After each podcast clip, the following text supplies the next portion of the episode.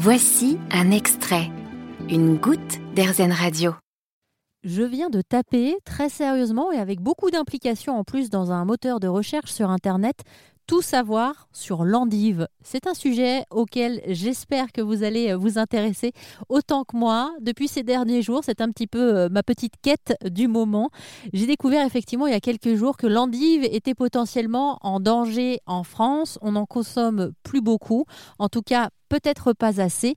Euh, l'occasion de se pencher effectivement sur ce légume parfois décrié. Il faut dire que quand on lance des sujets de conversation sur les endives, il y a toujours quelqu'un qui a une anecdote qui va nous parler de ces endives qui étaient euh, cuisinées d'une drôle de manière à la cantine.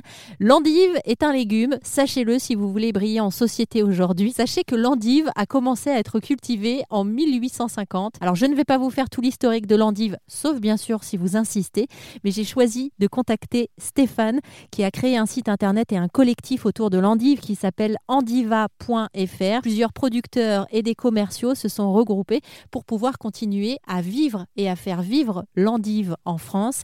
Stéphane qui nous parle surtout des endiviers. Vous savez, dans, dans la plupart de nos petits villages euh, du nord Pas-de-Calais, de l'Aisne, de la Somme, et, et ben, l'endivier est le plus gros employeur du village parce qu'il n'y a plus d'industrie, parce qu'il n'y a plus de, il a plus rien dans ces dans ces petits villages.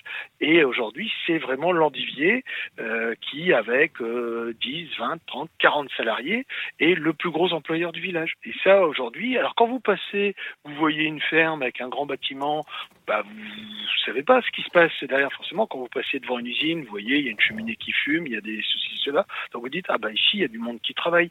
Et ben parfois, quand vous ouvrez les portes de chez un endivier, vous avez 25, 30, 40 personnes qui travaillent.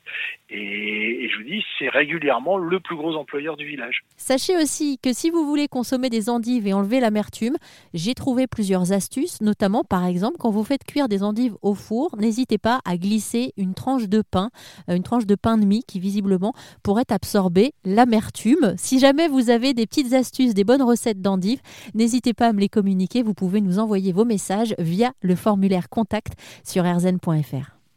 Vous avez aimé ce podcast Airzen? Vous allez adorer Airzen Radio en direct. Pour nous écouter, téléchargez l'appli Airzen ou rendez-vous sur airzen.fr.